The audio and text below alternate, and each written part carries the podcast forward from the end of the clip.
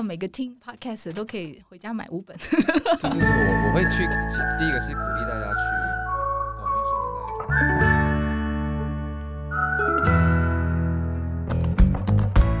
去。积木生活实验室，美好生活试一试。大家好，我是今天的主讲人，葡萄酒作家陈匡明。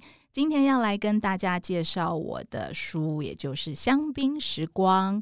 那其实，在上一次呢，我们有请到小资男女的红酒笔记本的粉丝团的经营者 Daniel 来到我们的 Podcast。今天我们同样有请到 Daniel，Daniel 来跟大家打个招呼吧。Hello，老师好，我是 Daniel，我又来了。因为上次我还有一些问题没有问完，所以好问的不够。对，就是还有一些问题想要再问问老师。啊哈，因为其实呢，我和 Daniel 在上一集的 Podcast 里头，其实我们聊到了很多关于。喝香槟的很重要的观念，以及实际上在采购的时候呢，你会碰到的一些问题该怎么解决？比方说无年份的香槟是不是要早点喝完啦？等等，香槟到底是买回来应该直放还是横着放啦？如果大家有这些问题的话，其实也很欢迎回到我们上一集的 Podcast 去。收听我们关于这个部分的一个说明。那今天呢，呃，Daniel 除了要继续拷问我之外呢，我们还会针对我的这本新书《香槟时光》里头的其他内容来做一些呃讨论。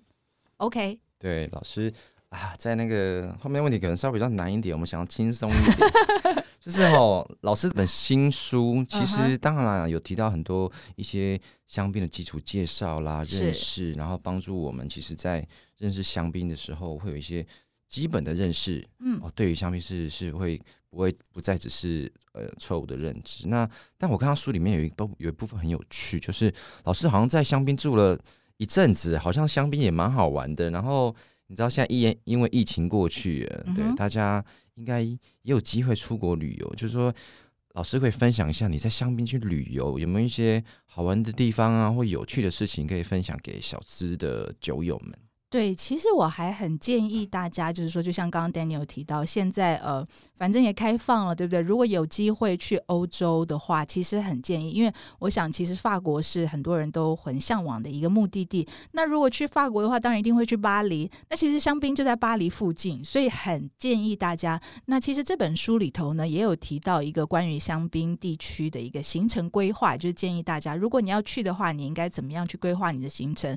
那香槟有一个好处是。因为它距离巴黎很近，所以如果你要当天来回，也不是不可以啊。你比方说，你可以在巴黎，比方说，呃，就利用一天当天来回香槟地区，这个也 OK。那如果比较。呃，时间上更有余裕的话，我其实还蛮推荐可以在香槟地区停留个两三天啦，啊，或者甚至再更长一点点都很好。因为其实呢，那里的香槟酒厂很多都有很丰富的一个参访行程，所以大家都可以在网站上事先去预约。然后这些酒厂很多都要么非常富丽堂皇，要么有很悠久的历史，然后也有很多可看的东西。而且大部分的这个对于观光客的这个导览也都做得非常好，所以其实很。建议大家去看一看，然后当然在香槟地区的这个餐厅里，几乎酒单打开来都是香槟哇！甚至你不去餐厅，就算你只是在路边的咖啡厅哦，然后可能下午坐在那里休息，都可以点单杯的香槟来喝，享受那种真的法式生活的优雅情趣，也是很棒的。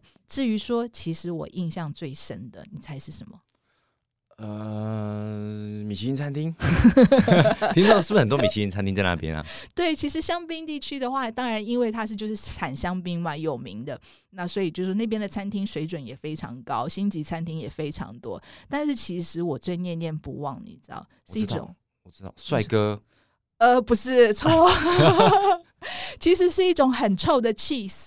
哦，真的吗？当地有产一种很臭的 cheese 啊，我在书里也有提到，那个 cheese 看起来呢其貌不扬，但是如果你敢捏着你的鼻子，这个怀抱勇气吃下去的话，其实它的质地非常的润泽哦。我一开始就觉得哇天呐，而且这 cheese 真的非常臭，我还记得我没吃完，然后隔隔一天一两天就。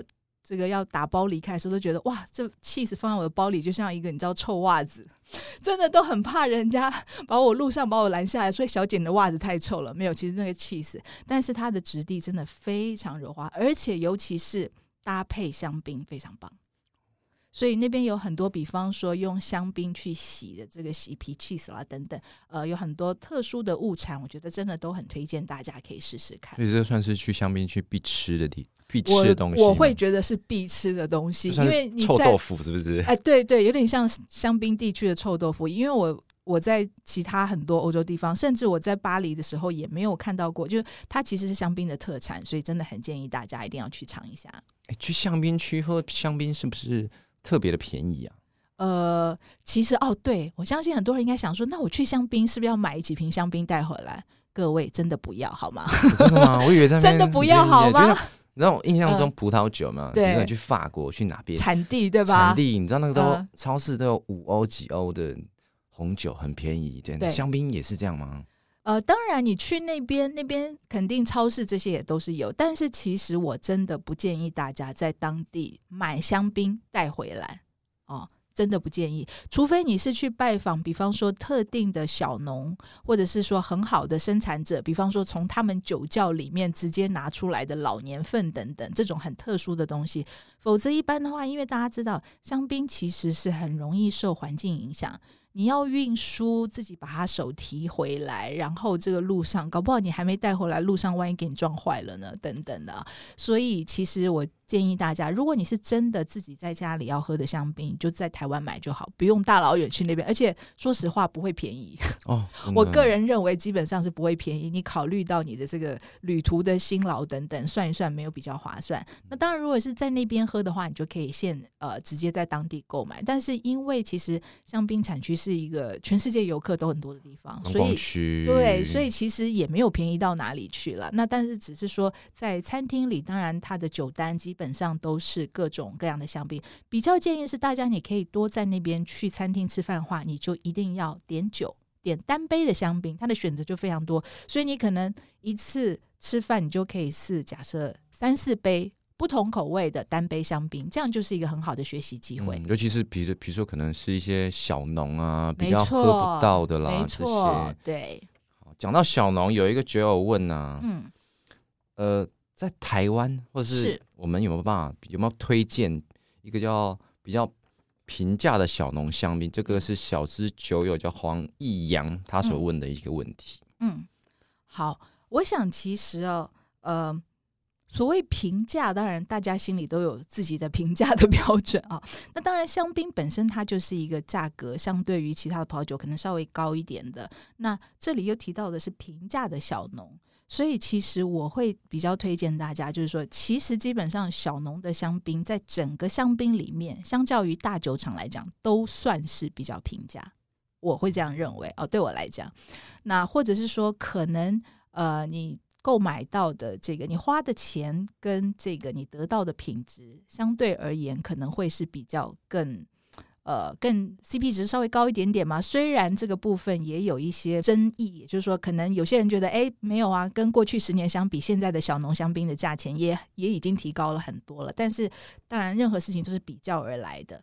所以呢，这里其实我还蛮推荐，就是我书上也有特别介绍的，比方说像拉曼迪贝克涅或者是 Pierre b e t e s 这些都是我蛮推荐大家的一些小浓香槟，或者说书上其他也有提到很多其他的选择，我觉得这些大家都可以去尝试一下。那其实更主要是说，这些小浓香槟他们所在的村村落。哦，或者说它葡萄田的所在地可能会决定他们生产的酒的风格，这个大家可能要事先去呃做一些功课，可以把书里面的介绍稍微看一下，然后去购买的时候也可以请这个呃专就是葡萄酒专的这个专业人员在给大家做一些介绍。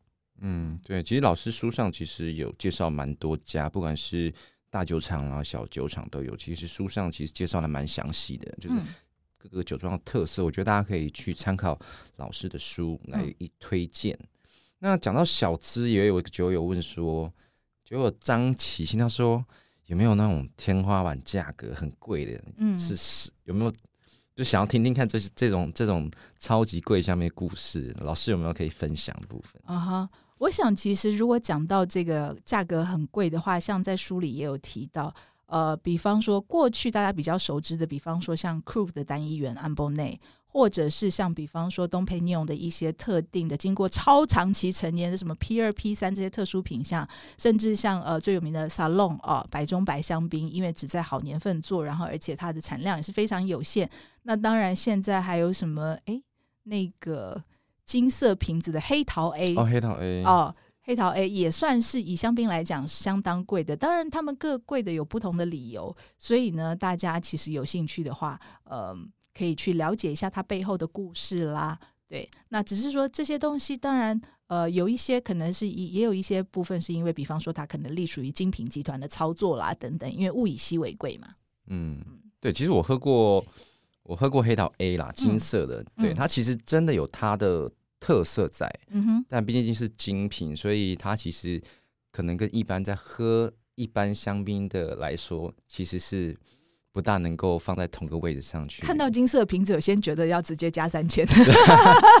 对，所以那天喝的很开心。对，那呃，我曾经有听过，就是比如说像有说像有一个有的应该是德拉梦吧，就是它是不是是是有库克打下来的香，还是说是沙龙？沙龙对不是沙龙的香槟，所以是不是在选择这样的方式，可以找可能说子母酒厂的葡萄园这样子选择是一个很好的选择呢？对，刚刚 Daniel 提到这个其实是一个方式，但是其实这个例子也蛮少，大概就是只有德拉蒙跟沙龙。那其他当然有，也有一些，但是我想其实啊。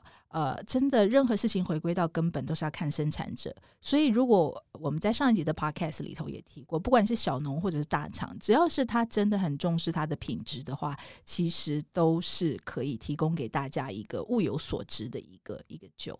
对，所以不用太去觉得说，好像一定是不是呃。超值度最高，其实其实我觉得正常来讲，可能也没有办法做到真的太超值的东西，都是物有所值就可以了。对我有同位，其实也曾经喝过一些很便宜的香槟，但其实确实品质的话，对对，所以所以呃，老师，你有没有心目中这题有点太对你有点太残酷？有没有你心目中最超值的香槟？这好像会得罪很多 厂商。没错，所以呢，对我来讲。香槟，比方说，我我这样子好了，我觉得我可以跟大家推荐一下我自己的购物模式，大家可以参考一下。因为我对香槟的理解，可能跟大多数的小资朋友比起来，显然是有更多的经验。那我的购物方式是什么呢？我比较少会去买，比方说超市的。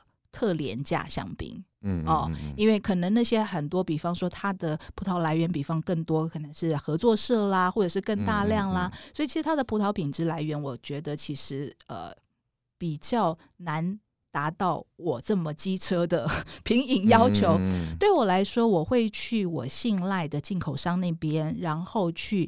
请他们推荐，比方说，多数可能是小农，或者是以自然动力农法来耕种的这样子的香槟，甚至像上一集我们有提到拉曼迪贝克涅啦，这些就是我经常可能会购买的。那我会建议大家，其实呢，当你如果买一个好的生产者的话，其实你可能不用一下从它最贵的开始试，你可以比方说，我今天一个呃没有听过的小农，或我还不认识的小农，可能我可以从它的基本款呃无年份，或者是比较普通一点的。那可能价格大概是在两千块上下，可能一千八、一千六，呃，或者可能两千出头。我想从这样子的方式，你可以慢慢去尝试，然后找到你认为符合你。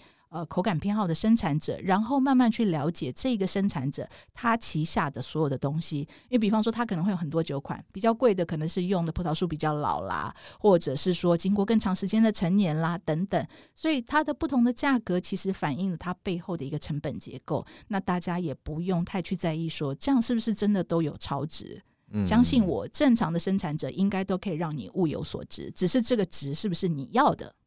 对，其实我也觉得香槟也是一分钱一分货，因为其实自己也在在大卖场也买过一些香槟，它价钱真的是蛮优惠。那其实它在跟呃可能稍微贵一点，可能一千五两千的香槟比起来，它的层次还是会有所差异的。就是我自己的经验是觉得，呃，你们可以尝试看比较看看，就会发现真的会有所差异，你也会找出你所想要，因为每个人的。喜好不同嘛，没错。匡明老师可能喜欢他的风味是这些，那可能对于一些小资族，你可能找到属于自己能够负担的范围，应该也是老师指的意思，应该也是这样子。对我非常呃同意，就是 Daniel 刚刚提到，你要自己多尝试，然后找到你自己喜欢的，对，或者你也可以从气泡酒先开始尝试。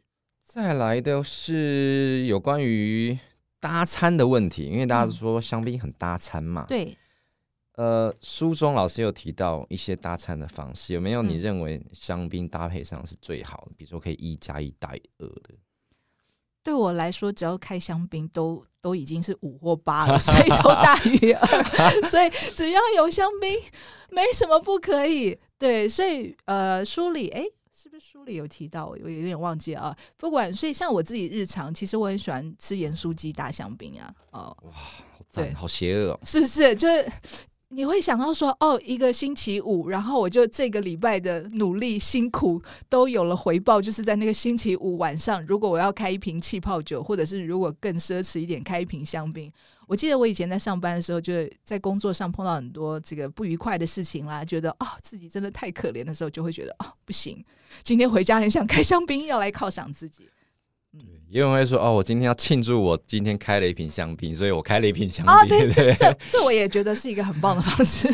对，就是嗯没有任何的理由。其实香槟就是一个对我来说啊，就是一个嗯愉悦。你知道，对于没错，我们日常小资族，其实不大可能常常有去喝到香槟这些东西，可是偶尔喝到，你就会觉得啊，这个真的是一个令人很开心愉悦的饮品。对，我觉得它的非日常性，所以就会让你把好像平凡的日子都变得好像你点了一个仙女棒，就变得哇，有一个粉红滤镜，所有东西看起来都不一样。虽然你吃的可能还是烤肉便当，你叫的可能还是盐酥鸡，但是有一个香槟在旁边搭，你就觉得一整个完全不一样。完全升级。对，好，呃，另外还有一个酒友问题，问题，我觉得这个真的有点太难。这个、嗯这个酒友叫李尊杰，然后对这个问题，他说这个是他说什么？江湖上留有一个玄学，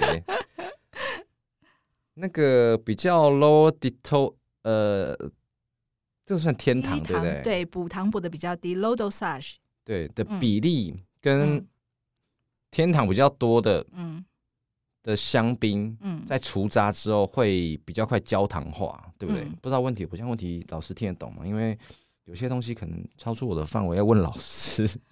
我这样子来做一个说明好了哦，我想就是说，呃，很多喝香槟喝到，比方说可能经验比较丰富，像我们这位酒友，就是说会，因为我们知道香槟其实它的酿造过程有一个所谓叫做天堂的一个动作，就是最后在香槟呃出厂之前，那这个所谓天堂的部分的话，就是说。酒厂会依照这个香槟本身的需求来做做一个口味上的调整，那最后，比方说，有的会补糖，有的不会，而这个补糖的多寡也会形成它的风味的不同。那因为补糖的多寡，然后会造成，比方说它在陈年上的一些差异。我想这位酒友应该是想要理解这个部分的。那实际上，我觉得是这样子，就是说，目前呃，以过去这十年的呃，我们讲说极端气候来讲，因为在以前香槟地区是法国的。产葡萄酒的最北线，也就是说你在北过香槟的话，就没有办法种植葡萄，没有办法生产葡萄酒。所以当时对太冷了，天气太冷了，所以当时的话，其实香槟很多为什么要做成气泡酒？大部分是因为葡萄不够熟。哦，所以我才经过两次发酵，然后让它做成一个比较大家能够接受的酒款。而在这个过程当中，我会需要天糖，或者就发酵的时候可能也需要天糖，或者最后可能还会有补糖。那当然，这个前提是我的这个香槟可能口感是不甜的，因为还有甜味香槟的话，当然它本来就是需要添加这个糖分来调整它的口感。那但是现在的状况是，自从两千年以后，其实我们发现极端气候让香槟地区的天气也产生了蛮大变化，所以现在你可以看到，不管是市场上有越来越多所谓的呃，比方说 extra brie 这种完全不甜型的香槟越来越多，相较于过去，所以其实现在很多的呃状况是根本不需要补糖了。哦嗯所以不需要哦补糖的话，其实也就不会有这个成年上的差异。但是我想要跟大家说明的就是说，不管补不补糖，它的重点不是补不补糖，而是我这个葡萄本身在收成的时候有没有良好的均衡度。如果我在收嗯成的时候，我就是已经酸甜很均衡的话，那当然我其实不需要最后再来做这样的调整，对吧？哦，所以其实重点也就是说，成年的呃，是不是容易让风味融合？其实我觉得更取决于主要你收成时候葡萄的均衡度。那如果其实收成的时候葡萄口风味口感是均衡的话，其实有很多现在很多人已经越来越不做这个补糖的动作，也就不会有后面的问题了。对，而且这个问题其实感觉是可以有更多的讨论跟不同的案例来去没错分享，所以可能。对不起，这位酒友的问题，可能就我们希望有老师有回答到的问题，因为这个问题其实真的是蛮蛮蛮难一次性就回答的。对，那呃，拷问完了吗？对，因为我们问题大概就是这样。但我自己本身还有一个一个一个问题想要问老师，就是说，呃，在在我今天假设如果是新手，是今天要 开始学喝香槟，嗯。你有没有给酒友的一些建议？开放心胸，多尝试。嗯，开放心胸，多尝试。对，嗯，对，我觉得这是这也是我觉得是自己在学习的一个经验。对，然后我觉得老师书上其实也推荐了蛮多香槟的，我是觉得大家可以先跟着老师书上的一些香槟来喝看看。我觉得。因为他都有介绍各个酒厂的特色，你就会比较它之间的差异。对对，还有就是说，比方说不同的风格，比方说第一次试无年份香槟，你可以可能找一个风格比较淡雅，跟一个风格比较厚重的一起比较啊。什么东西都是一样，只要你有比较，就会有差异，有差异你就更容易学习。嗯，好，因为时间关系，其实我相信酒友还有很多的问题，希望未来还有机会再跟老师请教。那当然，大家对于呃，想要认识更多香槟的问题知识，其实可以去买老师这本书。没错，希望大家可以支持我的这本《香槟时光》。那今天非常谢谢小资男女的红酒笔记本的 Daniel 来到现场，也谢谢大家，我们一起跟大家说再见吧，拜拜，谢谢，拜拜。